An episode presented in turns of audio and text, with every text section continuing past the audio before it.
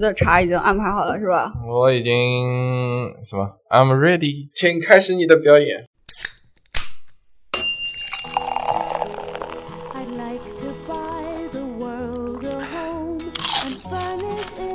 各位听众朋友们，大家好，欢迎收听只讲有趣有料大白话的大实话，由食品人自己发声的播客栏目。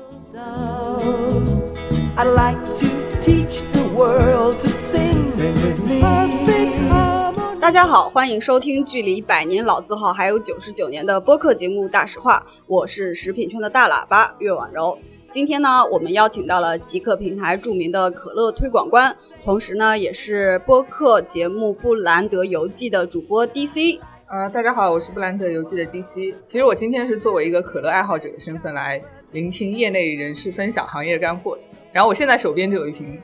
零度可乐。哦，我们今天是边喝可乐边找感觉，然后边录节目。呃，另外呢，还有一位是不愿意透露姓名的饮料研发老 A。大家好，我是调糖水调了几年的老 A，所以饮料卖的是糖水。难道难道饮料卖的是水？饮料本身是卖的水，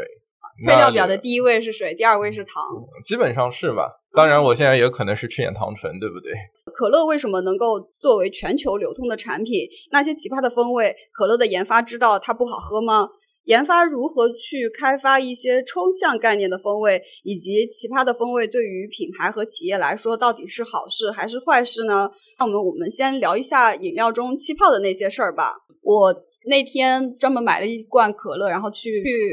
体验那个整个的过程吧。就是首先第一口进去的时候，真的是那个气在刺痛你的舌头。然后才能感受到，就是慢慢的那种甜味的一个释放。呃，对于气泡水来讲，就是说一加一大于二的这种一个体验，然后让我们会去比较快乐。那作为可乐的民间推广大使，呃，DC，你这边为什么如此的热爱可乐呢？啊，对，就是我，我这样会不会就是 大家以为我收了可口可乐的钱？但是并没有，我就对我就是平时会嗯疯狂的喝可乐，我喝可乐的频率还挺高的，一天几罐？三瓶以上吧，哇，跟我的对咖啡的量差不多。对对，因为我不喝咖啡，就我因为我乳糖不耐，所以呃，再加上我是一个不是那么喜欢苦味的人，所以我就是咖啡的摄入就比较少。嗯，但是我平时的工作又是文字工作，嗯，呃居多，所以就要不停的码字。但是你码字的话，就是需要保持时刻保持头脑清醒。但如果不喝咖啡，我就需要找一个替代品了。有的时候码字还会码的崩溃掉，我经常会崩溃掉。对对对对对，就是，但我觉得就是可乐，它其实给给我一种感觉，就是让我可以时刻 保持清醒。其实可能是咖啡因的作用，还有碳酸的作用吧，就跟你说的一样，就是你喝下去的时候会有瞬间会有那种，然后会有一下冲到天灵盖那种感觉。对对对，所以你喝的时候是那种大口大口咚咚咚。对啊，你看我现在录到现在已经就快喝完了这一瓶，幸亏备的比较多，备了三罐。对，然后我之前。可能更早之前，在大学的时候，本科的时候，嗯，还是喝全糖的，嗯，呃，但有一天我就突然就有，就从那天开始，把所有的全糖都换成了零度，就我现在是喝零度比较多，嗯，呃，因为零度，嗯，比较方便买到，因为罐装那个量对于我来说有点少，如果是罐 罐装的话，我可能一天要喝四瓶五罐五罐以上，对的。然后健怡我也很喜欢。就是我每天如果去单位吃早饭的时候，因为单位的冰柜可以买到健怡，然后健怡的听装作为早饭来说的话，那个量就比较合适。哦，然后再加上它铝罐呢，它的我感觉风味会更好一些。啊，它气可以保留的更足一点。对，因为铝罐是不。然后说回我那个选择那个嗯无糖的原因，一个是因为。呃，就是我，我现在到三十多岁了，还一直在 长痘。我把它归结于是我吃糖吃的太多了。但就确实是，只要我一控制我的糖摄入量，我的长痘的情况就会好很多。哦，所以我就开始呃有意的控制自己的糖摄入吧。然后另外一方面是，嗯，就是有一个小故事，嗯，是我有一次在拿着一瓶全糖可乐坐我朋友的车，嗯，然后把那瓶可乐打翻了。然后打翻了之后。就是我们后来回到那辆车上，就发现它很黏。然后，但是后来又有一次，就是我是在家里，嗯，因为我经常拿着可乐在家里四处走动，有的时候在床上都会喝可乐，就我把它打翻了，就发现没有那个呃零度可乐就没有那个没有残留那种黏黏腻腻的糖渍。对对对，然后就觉得嗯，好像它还是一个挺不错的选择。包括它喝完了之后也不会牙齿有那种呃，就是不舒服的感觉。全糖可乐还是会有一些牙齿。呃，其实主要是被人诟病，主要是因为酸产生龋齿。碳酸哦，碳酸伤牙齿啊，所以我我喝零度并没有对我的牙齿有帮助，是吧？呃，不完全有帮助，它其实是能够帮你解决一些，就是在一定干燥程度下，糖本身有一点粘性，嗯嗯，然后它帮你解决的是这个问题，嗯，就是所以你会你喝零度的话，它你牙齿不会嘎吱嘎吱，是因为真的对，是的，是因为它真的是因为它没有糖的关系。哦，对对，就我我很不喜欢那个嘎吱嘎吱的感觉。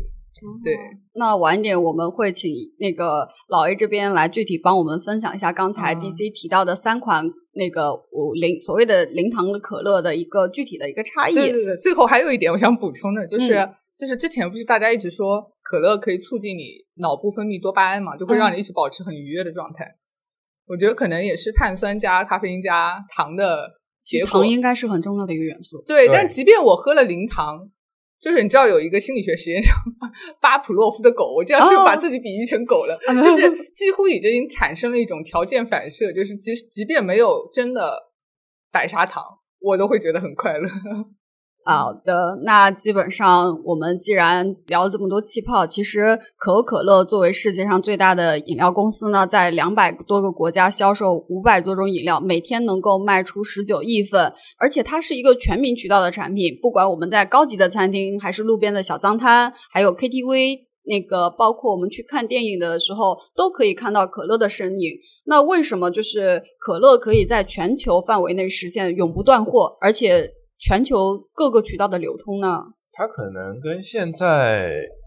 主流的饮料公司最大的差异是，它是一个卖糖浆的公司。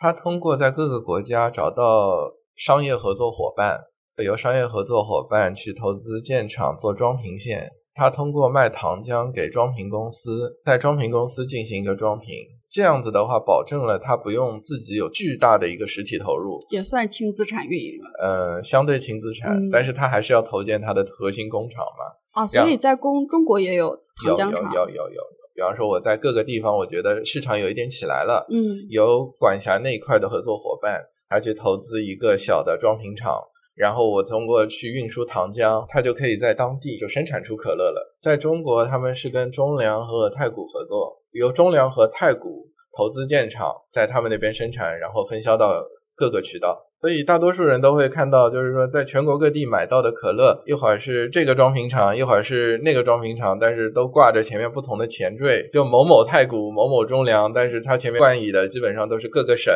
各个城市的名字。看到那些名字，嗯，就可以知道，呃，可口可乐还有它的小伙伴有没有在那座城市投一个厂。就是其实，在那个商学院的教学里面有一个非常爱提的案例，可口可乐曾经昙花一现的 New Coke。不过这件事情发生在呃我们出生之前，所以之前我问月月和老 A 有没有，哦我们都没有听过这个东西。我以为内部人士可能 会真的尝过 New Coke，但也是没有。就是这件事情其实是八十年代八十年代中期吧，或者是早、早期，可能可口可乐做了一系列的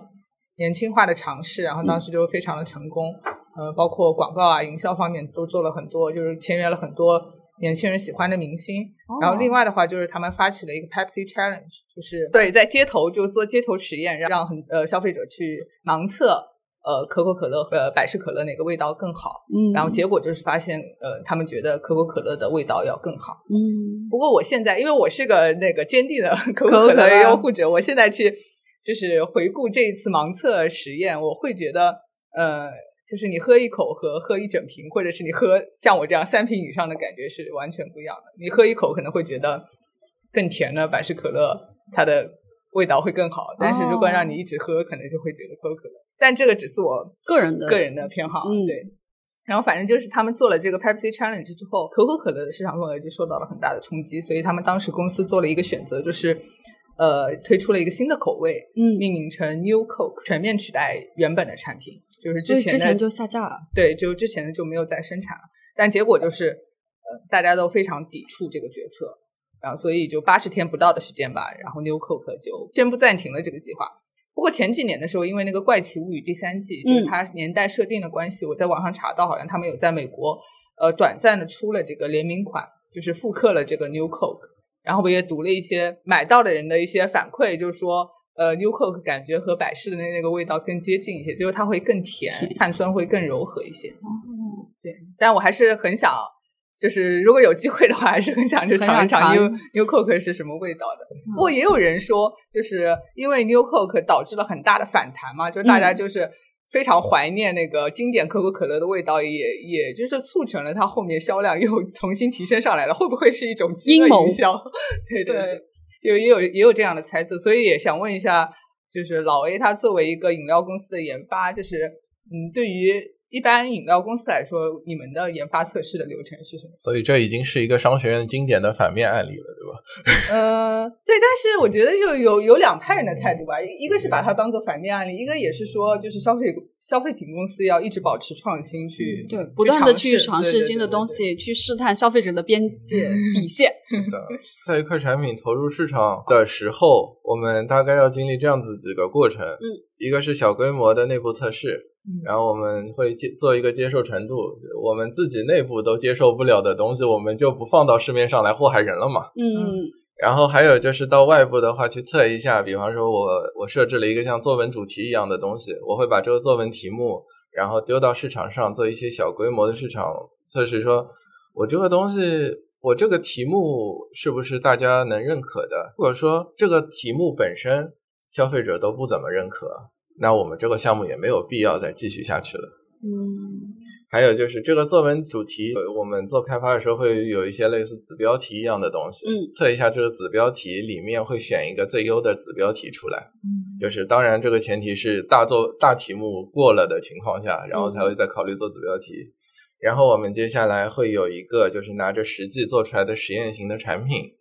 去做一个小型的座谈会，对，跟消费者一起，然后当然会有个主持人，然后会有一些更详细的问卷，嗯，会问一些比较详细的落到点上的一些，比方说，嗯，你觉得这个东西对你的感官怎么样啊？会说一些比较主观的东西，像这样子的一个圆桌测试的参会者也是一，就是怎么说，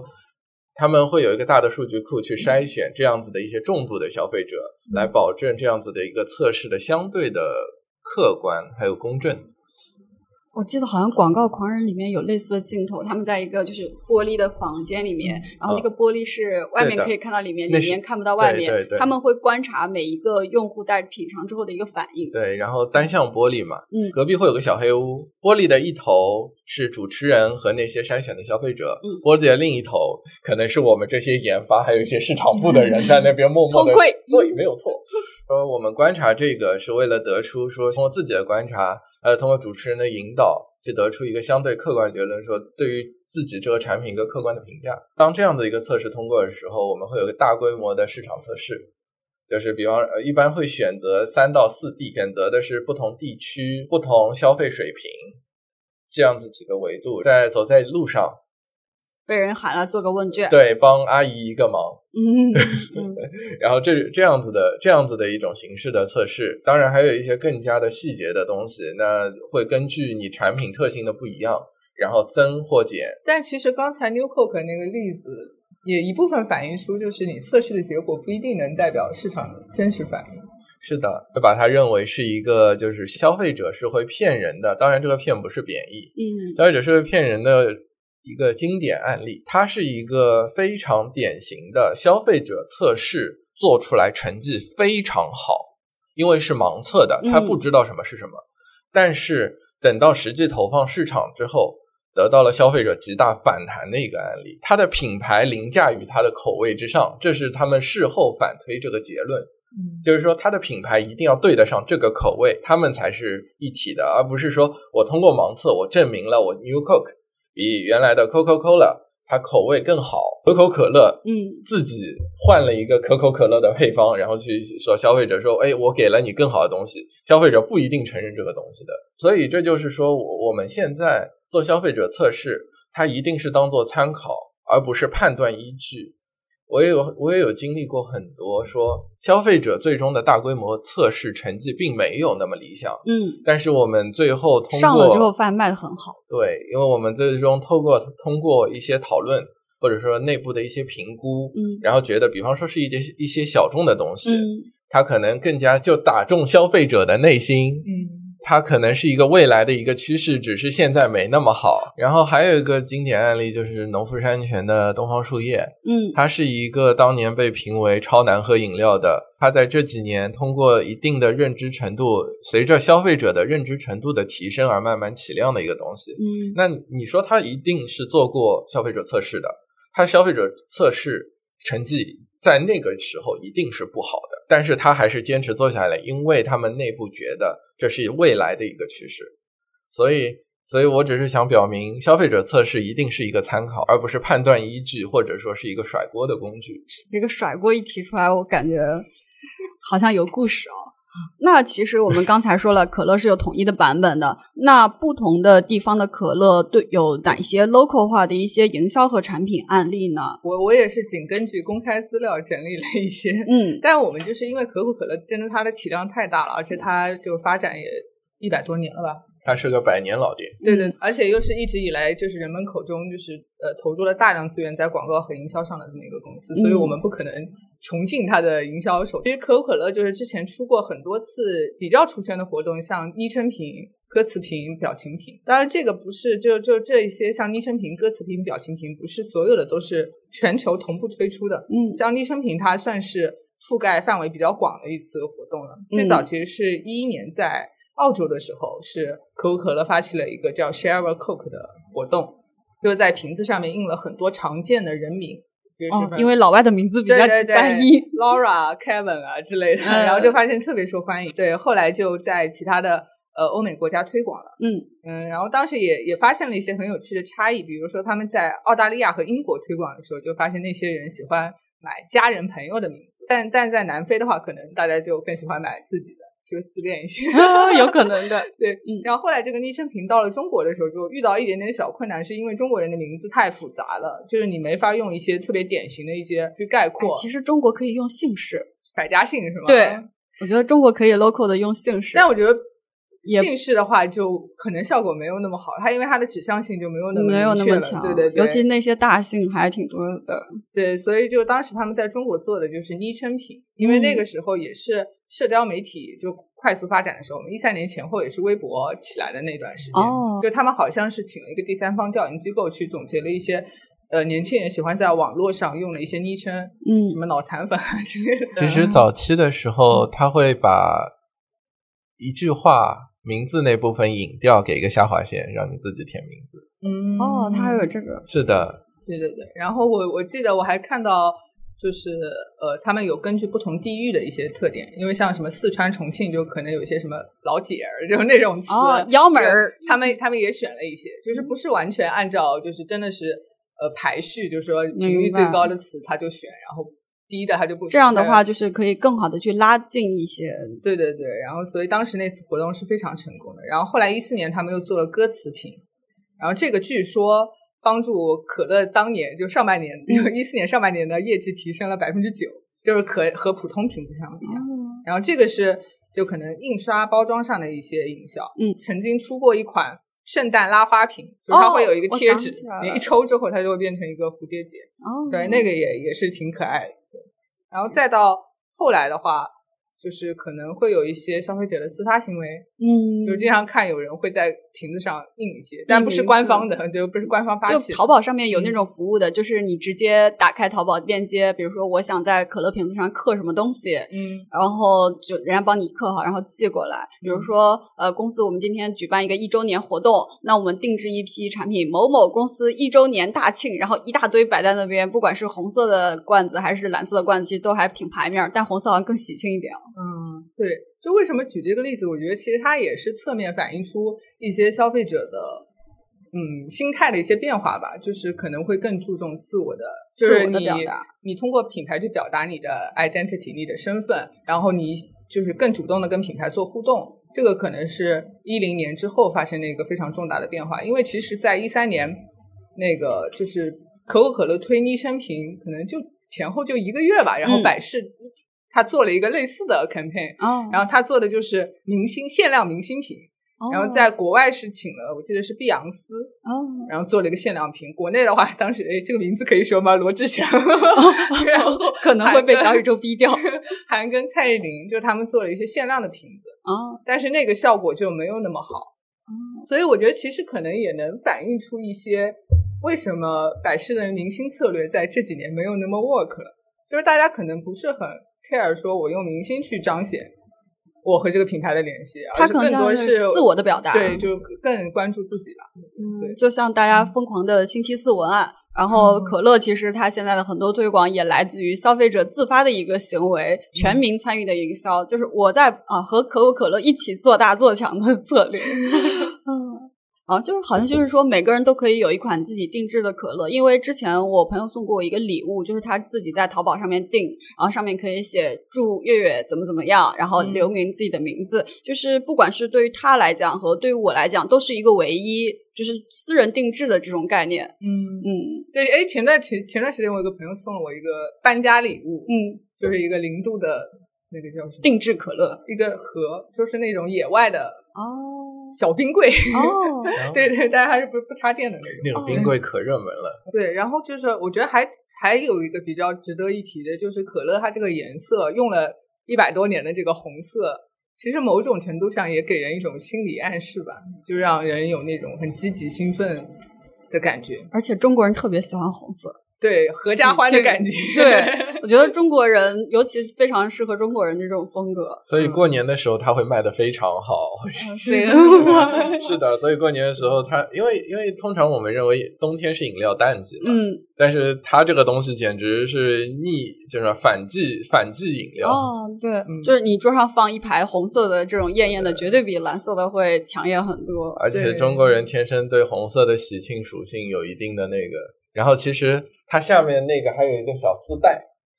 啊，对对对，这个也是非常经典的设计。是的，它下面有个小丝带，所以哦，对，就很喜庆。过年的时候，以前电视上都会放中国年，红红，然后两个小人在那边蹦，红红火火。对，然后其实，在那个心理学里面，就是会有一个概念，就是 metaphor，就是隐喻，就红色会不会给你一种心理暗示，让你会觉得这个口味会更。更怎么样？就是因为我我自己，我可以说一下，分享一下我每天的盒马采购清单。就在饮料这个类别，四瓶零度，三瓶 纤维雪碧和两瓶乌龙茶。然后就是因为我是没法儿，呃，一天就从早到晚都喝可乐的，因为可乐，嗯，我把它归因为红色给我的暗示，就是我会觉得可乐的味道会更 heavy 一些，所以我就吃一些很 heavy 的食物的，像什么炸鸡啊，韩式的什么那种。辣年糕呀，然后我希望它去达到一个对冲效果的时候，我就会选可乐。但是如果是我本来已经吃腻了，我就会选雪碧。我会觉得雪碧那个透明的颜色会更清爽一些，而且它有柠檬的那个香气，酸酸的会掉一些。那其实我们提到刚才提到搭配嘛，那我们会发现，在电影院。然后爆米花的那个搭餐的那个组合，默认的是可乐。然后包括我们去麦当劳、肯德基的时候，不管是谁家的可乐，但是默认的菜单都是可乐。那这个是为什么呢？早些时候，可乐应该是铺的最广的一个产品，因为因为所有的产品其实都是，就哪哪怕是那两家公司，嗯。它的所有的产品的循序渐进的一个过程，都是可乐先进来，然后后面再开发新的东西，然后再落地生产。那也就是说，我们刚才提到，比如可口可乐卖五百多种饮料，其实它的核心主要大头的还是可乐。那现场的听众，如果大家在选择可乐和雪碧的过程中，大家有什么搭配的心得，也可以在留言的评论区和我们那分享。然后，那我们就来聊一下，就是因为我知。记得就是说，可乐的最开始它其实是作为药来研发的。哦，没有错。那其实呃，之前就是前一段时间那个啊，马斯克他当时说他要收购可口可乐，然后把因再加回去。那可卡因和可乐之间有什么故事呢？哦，早期它是作为药物面世的，缓解疼痛。嗯。然后有一些提神醒脑的效果。然后，原谅我们这一期节目不会被下架吧？啊，不会，那也实在不行，卡掉这个。嗯没事。哦不，这样子吧，它现在是作为管制药品存在。然后早期的时候呢，是一个药剂师发明的可乐嘛。嗯。然后他在开发这个时候呢，因为受自己因为战场下来的，然后受一些什么伤痛所苦，发现可卡因可以缓解疼痛，嗯，然后还能提神醒脑，哦，然后他就出了这样子一个东西。又因然后因为他怕苦，所以他加入了大量的糖在做这个药的时候。嗯然后又是一个偶然，嗯，他的有助手有一天偷懒，嗯本身应该兑水的，他加的是苏打水，哦，所以呢，可乐就带气儿了。是，所以就正儿八经的形成了一加一加一大于三的效果，哦，发现更加的提神醒脑，更爽更爽了。嗯，然后可乐面世了，但是呢，在一九零三年，政府禁止使用可卡因作为饮料的添加剂，所以可口可乐的成分中不再有可卡因这个东西。嗯，所以可卡因从一九零三年开始就跟可乐无关了。呃，那我们说了，可乐其实除了我们正常版本的红色可乐之外呢，可乐还有的很多小伙伴，然后像 Zero，还有健怡，还有包括一些海外版本。那其实可乐现在已经也是有很大的家族了。嗯，大家都喝过，但是不知道他们的先后顺序是什么。嗯最早其实是就除了那个正常版本的可乐，嗯呃，比较早的一款是健怡，健怡是一九八二年的时候，因为那个时候也是呃，可能美国社会的肥胖问题开始慢慢的凸显出来，嗯，然后当时又有一股健身热，哦所以就有一些女性群体她是有这个呃健就是保持健康这种需求吧，啊所以 就是要 keep fit，嗯。对。然后就可乐就推出了这个建议，嗯。但是因为就是有一部分，因为它的呃就建议就是在国外的那个名字 diet 可嗯能会相对国内的这个建议会指向更明确一些，嗯就是说我要减肥要变瘦，所以这个名字是有一些男性群体是不喜欢的。嗯嗯，就是不太正政治正确的话，就是他们会觉得这个名字太娘了。哦，然后，所以后来到了零五年的时候，就可乐就推出了零度，然后当时的呃目标群体可能就是十九到三十四岁的男性。嗯对，我记得就是有一个说法是说，刚零度开始生产的时候，它的那个呃整个设计是红加白，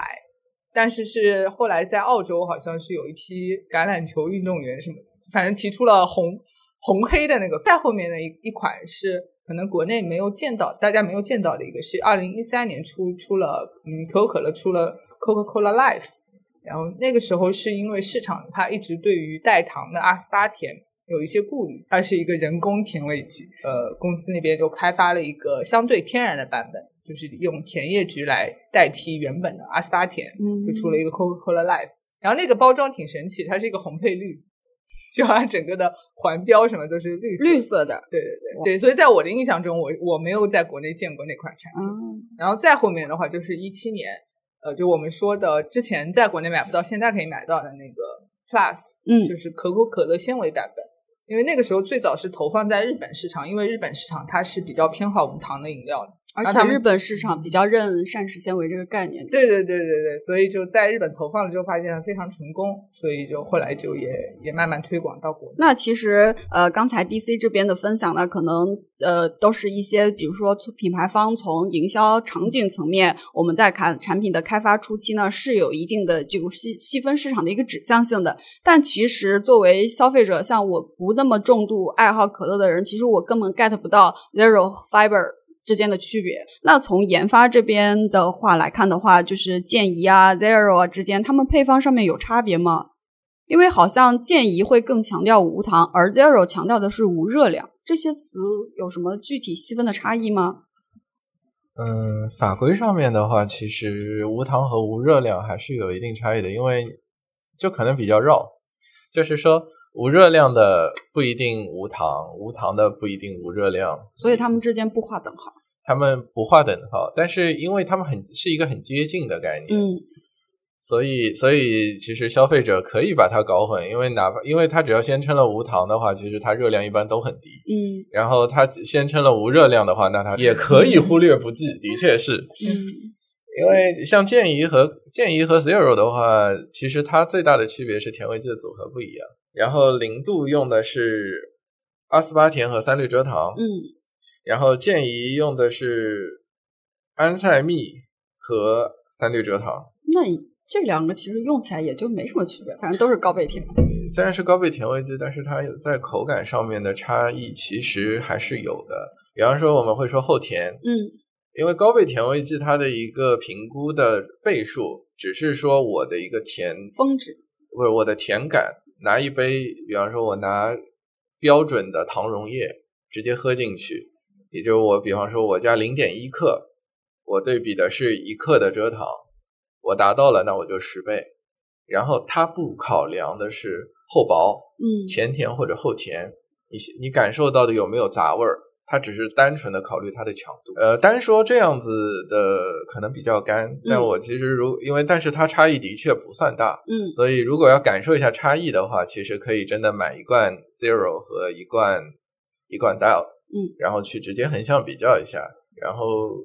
对于消费者来说，我觉得这样子直观的体验会更好，因为更多的是自己体感，你更喜欢哪个，你就可以买哪个。嗯，然后我需要单独说出来一下是那个 Fiber Plus，因为它为什么叫 Fiber Plus？它一是加到了一定的膳食纤维的量的。加的是哪款膳食纤维？它现在加的应该是叫抗性福精哦。然后它同属于就是可溶性的膳食纤维。就是 Zero Fiber Plus 和 Zero 的口味差异会比较大，嗯，主要是体现在膳食纤维提可以提供一定的厚度，还有就是膳食纤维，它用的这支膳食纤维有大概百分之十左右的蔗糖甜度，就是抗性糊精的蔗糖甜度是百分之十，呃，相对于蔗糖的话，你的那个甜感可能有蔗糖百分之十的，所以的话，它口感会单独也就单喝 Fiber Plus 可能会比 Zero 它的口感更加的饱满一点。气泡可能会更细腻一点点，包括它还有一些，就可能有一。就是膳食纤维有一些润肠通便的效果，因为那刚才老 A 提到了抗性糊精，就是会有一定的丝滑，导致我们肠道丝滑的一个效果。那除了像抗性糊精之外，目前我们还有哪些主流的一些呃膳食纤维类产品呢？因为我发现大家还蛮关心膳食纤维和串稀的这个故事的。因为现在市面上膳食纤维种类也挺多，然后常见的就有菊粉、聚葡萄糖、低聚果糖。这样子一些东西，他们都会达到一定量的时候，他们都会带来一些不同的体感，就是窜稀，就窜稀耐受量不太好的时候，嗯，然后他们会引起一些肠道的反应，嗯，所以这些就你刚才提到的几个都可以在配料表上面直接看到。都都可以看到，这几只应该是比较常见的。那所以，如果我们想通过饮料去摄入一些膳食纤维的话，我们可以去在配料表上找抗性红精、菊粉、聚葡萄糖、低聚果糖等等这些。然后最近有一支比较热的，像西有一支比较热的西梅汁，嗯，俗称川西川西神器，嗯，很多人喝这个减肥，还有西梅酵素饮。是的，然后。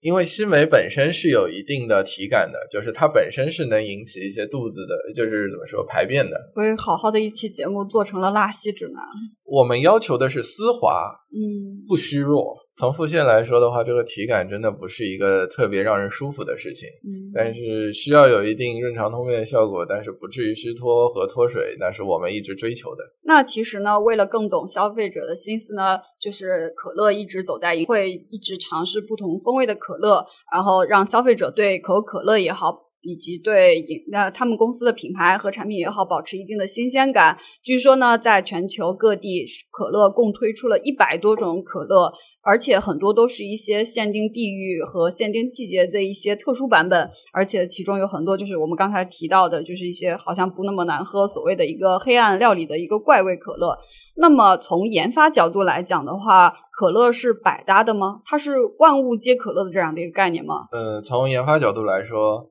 可乐的风味创新是没有什么边界的。嗯，我们自己在实验室也做过非常多黑暗口味的，但是最终需要推出市场，我们还是要体会一下消费者的感受。就是比方说，我们在选择口味上的时候，会选择一些天然会带有一些愉悦的风味的，然后这样子能让消费者感知的更加舒服。然后比方说柑橘味的，嗯，或者说呃一些花香的，像。樱花味吗？百事那个桂花这样的一些花香的，它天天然带有一些就是比较愉悦的属性在里面的。嗯，我们在开发的时候可能会，当然会没有边界去尝试。嗯，但是最终我们会落在一些就是比较相对大众一点，但是又有一些创新的点上面。那既然就是老 A 也说了，说可乐其实是百搭的，他们在实验室可能也有过很多就是我们不为人知的尝试。胡椒味儿的，你们喝过吗？没有，所以你们当时试过胡椒味儿的可乐。呃，那个时候有很多大的主题，比方说将调味品融入可乐的元素，或者说一些一些本一些地方特色的一些墨西哥辣椒风味儿。哦，那我可能还那可能奥尔良风味的也可以尝试。对对。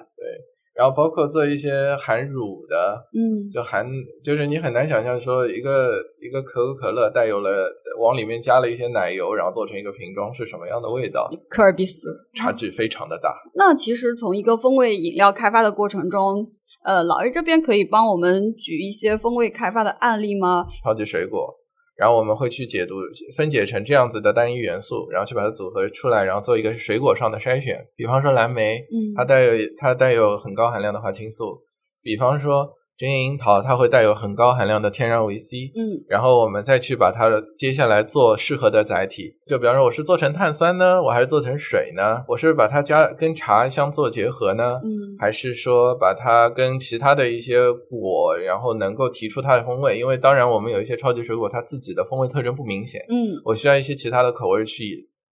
去带领一下它，嗯，让你消费者能够通过复合的感知去感受到我这个东西里面的这样子的一个味道，非常饱满的一个体验。然后这样子的话，我典型例子，我想想，嗯，农夫果园，哦，农夫果园它的一个复合口味，对对对对对，它通过一个复合果蔬汁的概念，膳食纤维也好，还是作为一个复合果蔬的一个营养的补充。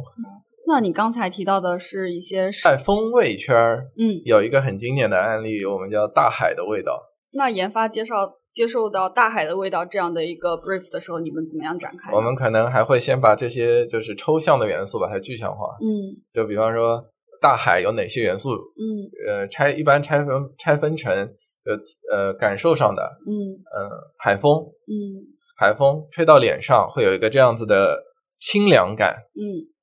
然后海水大家都是咸的，一个是你的触感，还有个是你的味觉，嗯，然后拆分成这样子一个清凉和咸。对，那清凉这个概念还是太抽象，我们会最终说我们会带有一些清凉元素，嗯，那当中比较优选的那肯定是薄荷，因为薄荷天然带有一些清凉的感受，嗯，盐海的话里面主要成分那当然海盐了，可以体现它的咸味。到这里。其实我们现在的很多的日化用品，包括日常的个护用品，它已经是非已经是很多都是大海的味道了。嗯，那我做到食品，那我光是海盐和薄荷，我这样子的一个味道，其实消费者体感并不好。消费者其实还加上赤牙膏是那，所以我们在当中做的时候，就会加入一些柠檬的柑橘类水果，然后通过这样子的一个复配，是说你这样子是一个能够喝的东西。包括呃，我们也说咸甜咸甜，它其实能够提盐本身是一个能提味儿的东西，嗯，然后盐加柠檬腌制其实也是个比较传统的东西，大家也都是能接受的。所以现在市面上的呃盐汽水，包括统一的海之盐，然后这样的一些东西，最终都会可以落到这样海的味道里面去。那除了像那个老爷刚才提到的，就是这种抽象的风味，海的味道，其实，在可口可乐也有很多很抽象的味道。对对，就是其实如果说到抽象味道的话，就今年可口可乐做了一个，我觉得还影响蛮大的一个活动吧，就是他们推出了一个项目叫可口可乐乐创无界，英文是 Creation。嗯嗯，这个项目其实我感觉看上去更像一个品牌上的东西，因为它主打的就是。有点元宇宙的概念，然后包括把中国作为一个非常重要的主推的市场，嗯，也是面向年轻人的这么一次尝试吧。最早是的年轻化。对，二月的时候他们发布了第一款产品，叫星河漫步。嗯，然后这款我喝了，我很喜欢，但是我推荐别的朋友买，然后他们他们没有去买一听，他们就买了一箱，然后结果就骂我，就是说我，它那个味道是偏。有点像无花果，有点像梅子味的那种感觉。哦。然后第二款是律动方块，这个我也喝了，但这个就是偏樱桃味，呃，我不是特别喜欢那个味道。然后第三款是 Dream More，那个你喝了对吧？月月喝了。对。味道就是是因为我当时喝了的第一口感觉就是我觉得那个像洗发精，就是蜜桃味洗发精的味道，就是一口就让我回到了童年洗头的时候不小心把洗发水吃到肚子里那种感觉。对，然后最近他们出了一款，但还没有在国内上，就是叫 Marshmallow，他们和那个 DJ Marshmallow 和联名的一款产品。然后其实他们这个取名挺有意思的，因为他们一开始在做这个项目的时候，我感觉就是想主打那种比较抽象的。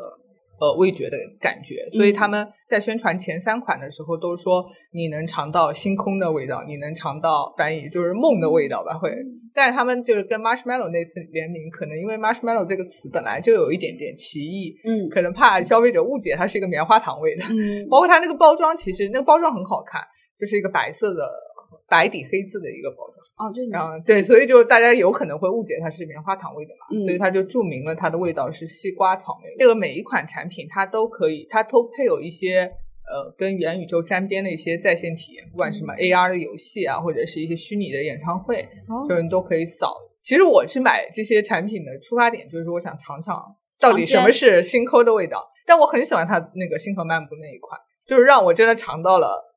因为我是一个通感比较强的人，就让我尝到了那种很像呃某一类仪器刚拆封的味道，就是塑料仪器，像什么机机舱的客舱那种很新的机舱客舱的感觉。所以给你的感觉像你坐宇宙飞船去那个太空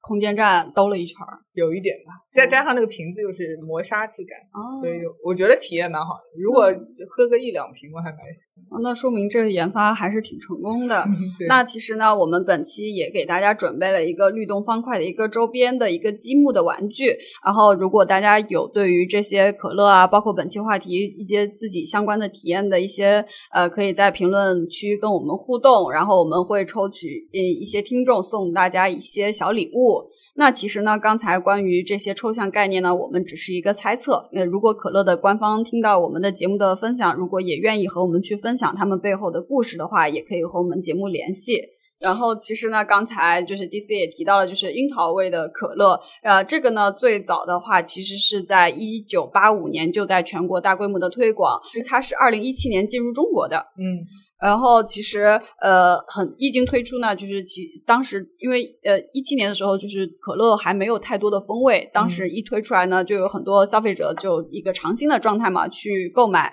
然后很多人对于它的评价呢说有点像苦杏仁，还有说像极致糖浆，然后大家就很难描述，总觉得就是怪怪的，就很想问，在可口可乐做新品的时候，你们研发难道都不尝一口吗？或者是就是一些其他风味的饮料吧，就是尝的时候你就第一口就。喝了就觉得，why？就是为什么要做这件事儿？你们研发都不尝一口吗？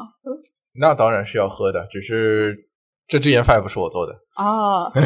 你意思就是说，反正我要甩锅。说这个樱桃味的可乐，虽然大家我们刚才反馈都不好喝，但是其实巴菲特是最爱的。嗯，然后所以资本的力量让他在全球大规模流通，是吗？毕竟是资本的力量嘛，就可能就是某一类，就某一类人会喜欢。嗯，然后关于樱桃味的可乐呢，我们在找到了一个问题的答案。我不知道是不是品牌的研发在甩锅。品牌方称，在推出樱桃可乐，就是他们其实是通过 AI 算法来去研究出这可乐。那既然 AI 都在做研发了，老 A 同学，你会担心自己会被 AI 取代掉吗？我觉得，我觉得你们都都说不好喝，就直接意味着我不会失业。有道理，AI 出来的不好喝。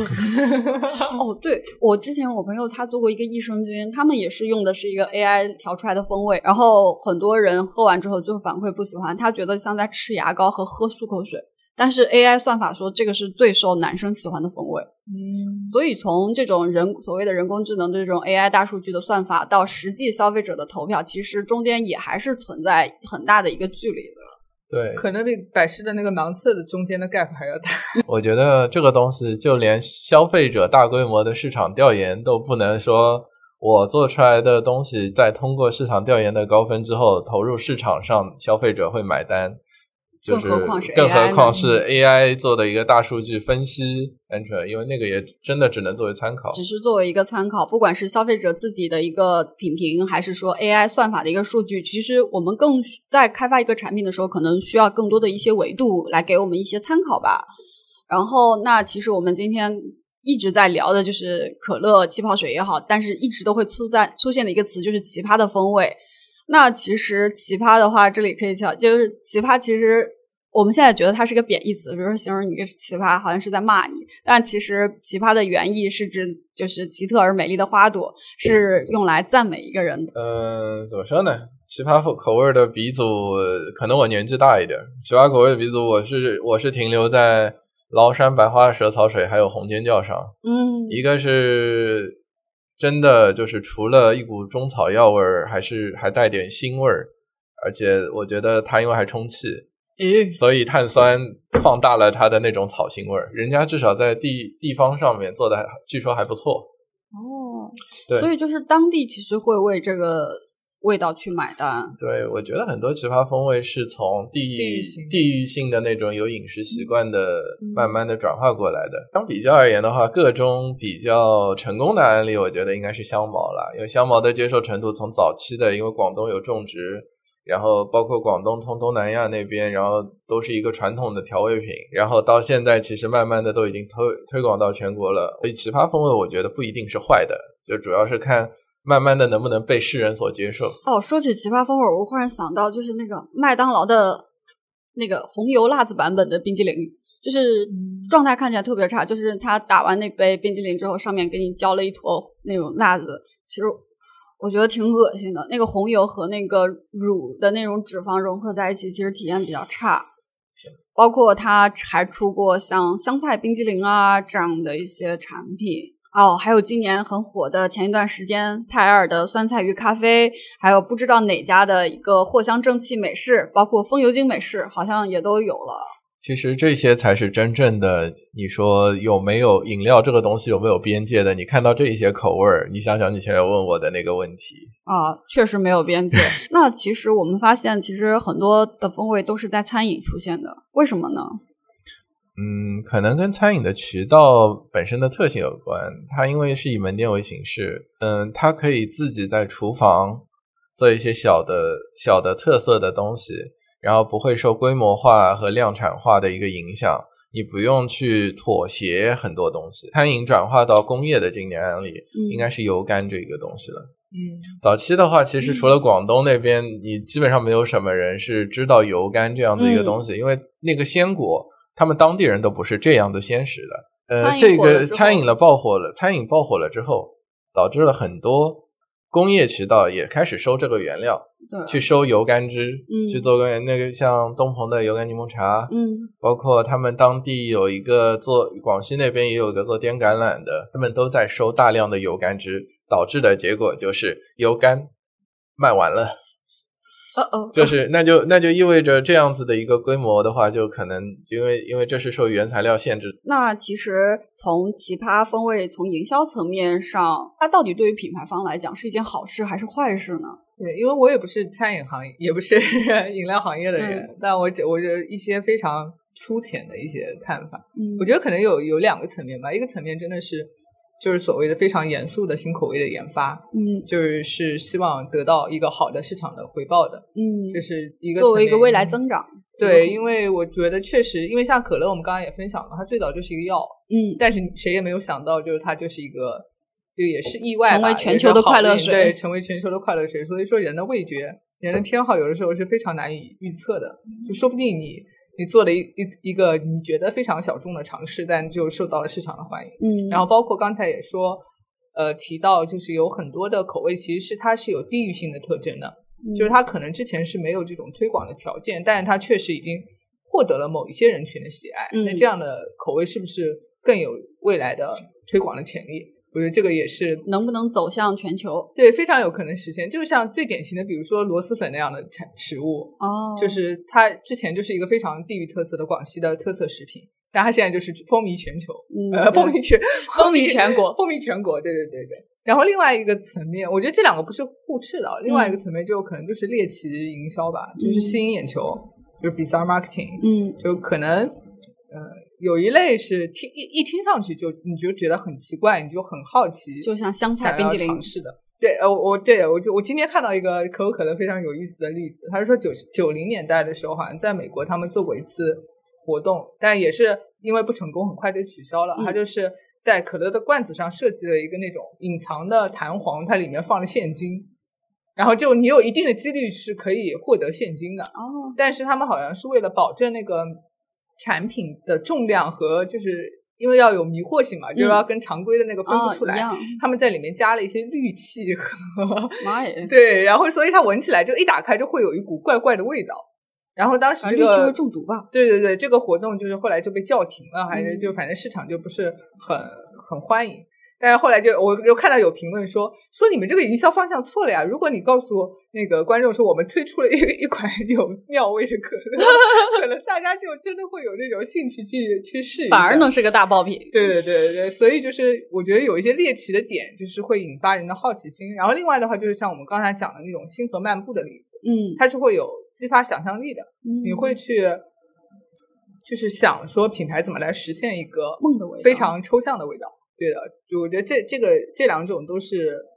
呃可能性吧。然后其嗯实这种猎奇营销不止在口味研发上，包括很多像广告宣传，其实这几年都有类似的趋势。因为之前像早几年那种什么泰国或者日本的那种看上去就很诡异的广告，不是在互联网上就就很火嘛？就是你就不知道他为什么要这么表达，但是就是很奇怪，但是忍不住要看的那种感觉。嗯对，就是其实有一个要满足消费者的好奇心。就是叫 information processing fluency，就是信息处理流畅度。就是一般来说，如果你处理一个信息越流畅，你越容易接受它。就比如说，我们说，我随便举例子啊，就比如说你你你的认知里觉得，呃，比如说新年和可乐很搭，嗯嗯，然后你可能就会觉得这个搭配你更能接受，但是如果它太长的出现，你会觉得它很普通。这个时候反而就是说，可乐配一个什么别的愚人节或者什么一个很奇怪的节日，你就会觉得哎，好像挺有意思。反正就是如果出现一个其他的搭配的话，嗯你有的时候就觉得，因为它挑战了你传统的认知，嗯就一下子会激发你的注意力。嗯，所以不是什么时候都是越流畅越好，越合理越好。就有的时候人需要一点刺激，尤其像这种已经一百多年的公司，哦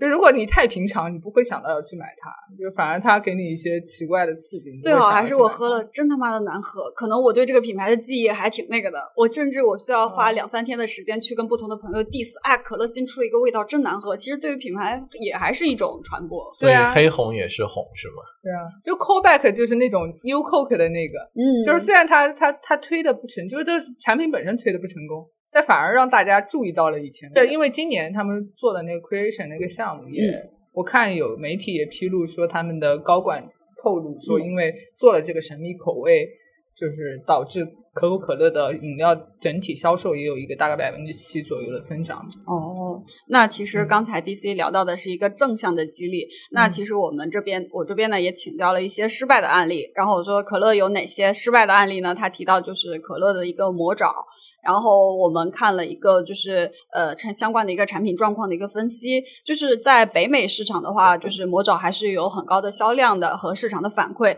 但作为就是可乐呃在中国呢，就是它是借着可乐然后来布局自己的中国市场呢，按理来说，其实渠道上。